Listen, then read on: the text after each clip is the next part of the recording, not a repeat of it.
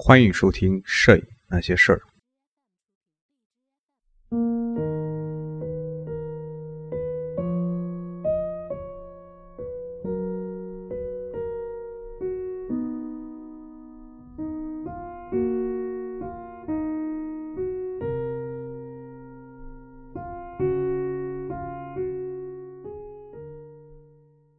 世界摄影史第十章：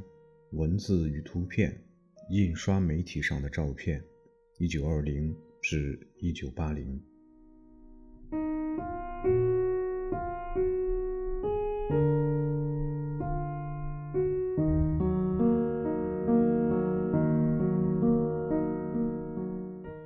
任何宣传者都明白带有倾向性的照片的价值。从广告到政治宣传海报，一张照片如果经过恰当的挑选。则能冲击、唤起或抓住人心，传递出全新的、独特的真理。彼得·范特，一九二六年。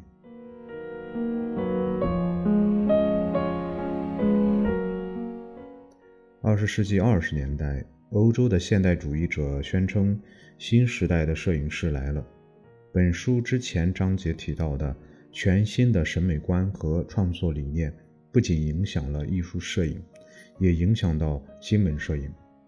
随着半色调印刷技术和印刷材料的进步，新闻摄影和广告摄影为摄影师打开了全新的领域。快速和便携的设备为摄影师提供了多种新的工作方式，从而改变了人们对照片拍摄、制作和展示的看法。因为杂志开始成为报道摄影的主要载体，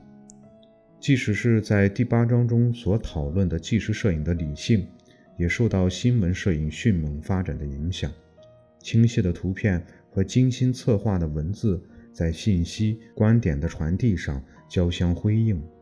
同时广告和公关公司也活跃在其中。这些因素彻底且革命性地改变了摄影师的角色。照片的功能以及公众接受新闻和新理念的方式。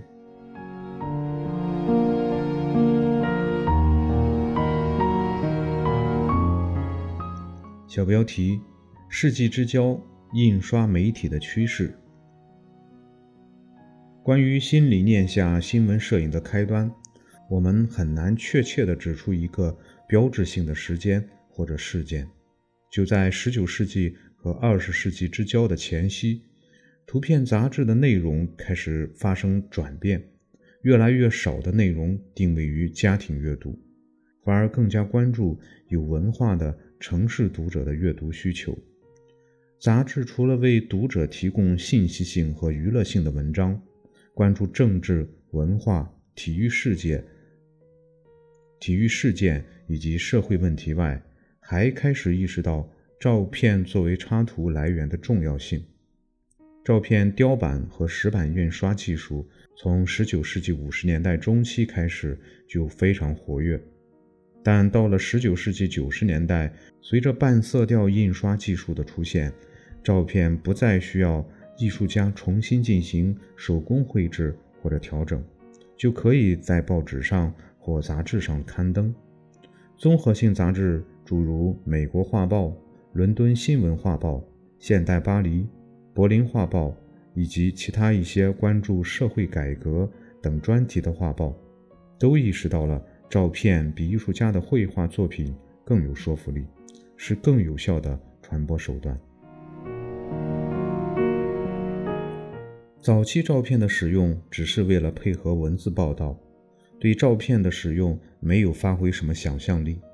但是到了19世纪90年代之后，杂志很快就开始关注起页面的设计。照片不再是简单的穿插在故事之中，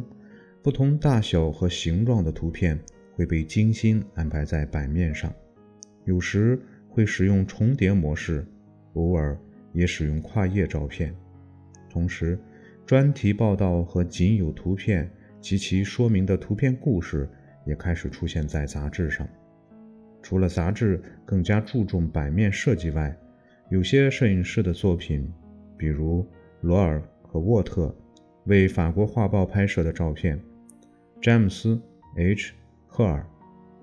J.C. 赫曼特和亚瑟·休伊特为美国周刊拍摄的作品，也激发了人们对新闻摄影的兴趣。这种发展趋势最终促成了《生活周刊》、《观察》杂志、《图片快递》、《巴黎竞赛画报》等一系列杂志的成功。报纸的印刷质量很差，就大大限制了报纸对照片的使用。报纸出版人更愿意使用基于照片手绘的插图来阐明事件。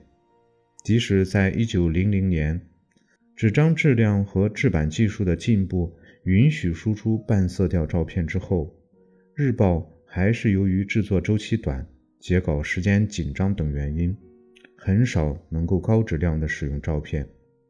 但是有一个例外，就是阿诺德·金色拍摄的1906年的旧金山地震和火灾照片。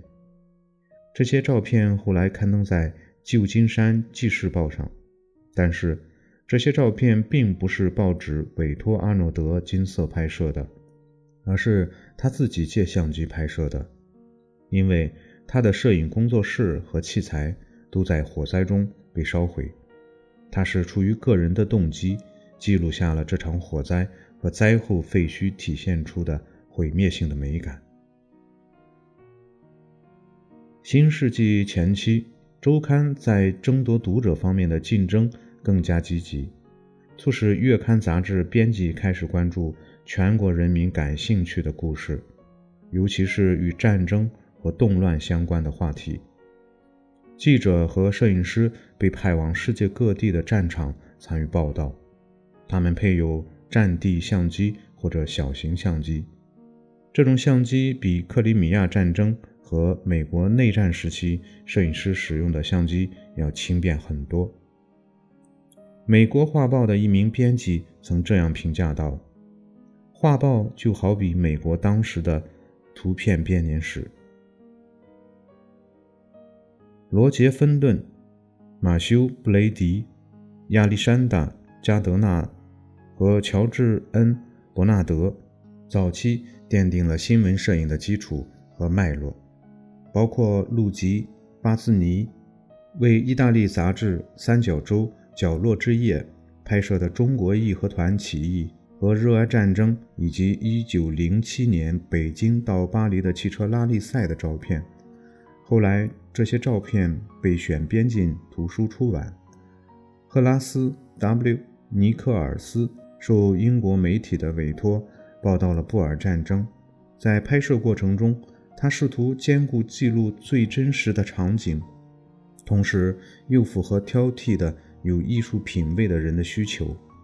但是对于大多数新闻摄影师来说，包括吉米·赫尔和奥古斯丁·维克托。卡萨索纳两人都拍摄了1900年前后美国国内的冲突，他们对真实的追求显然超过了对艺术性的追求。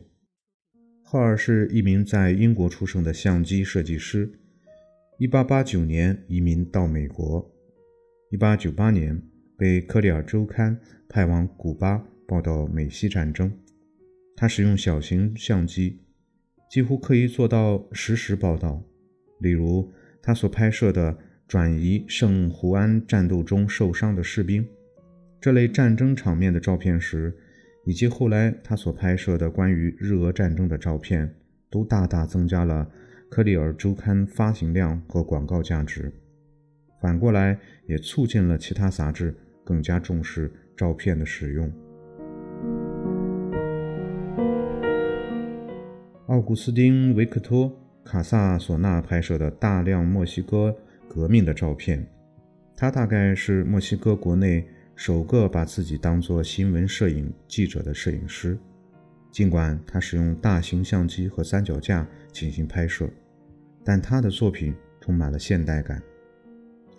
遗憾的是，当时还没有类似于后来出版的西班牙周刊《我们的》杂志来刊登他的作品。他敏锐的眼光和戏剧化的表达手法都没有机会通过杂志和读者见面。尽管1920年《历史画册》刊登了他的部分作品，但是广大公众还是没有机会见到他们。有关战争的图片已经是报道摄影的主体。它是在第一次世界大战期间，很多摄影师发现报道战争有很大的难度，因为军队对所有普通摄影师都有严格的准入限制。甚至著名的战地摄影师赫尔，在一九一四年被《克里尔周刊》派去报道一战之后，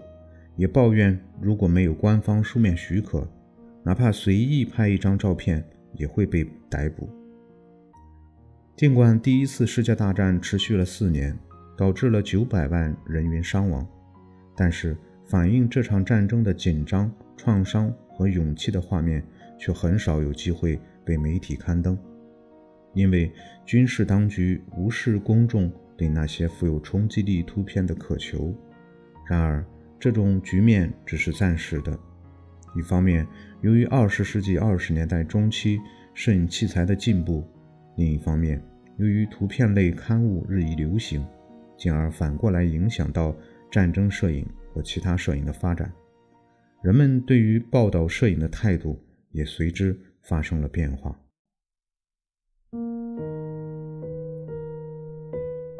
摄影器材进步的一个关键因素，就是德国人发明了小巧轻便的相机，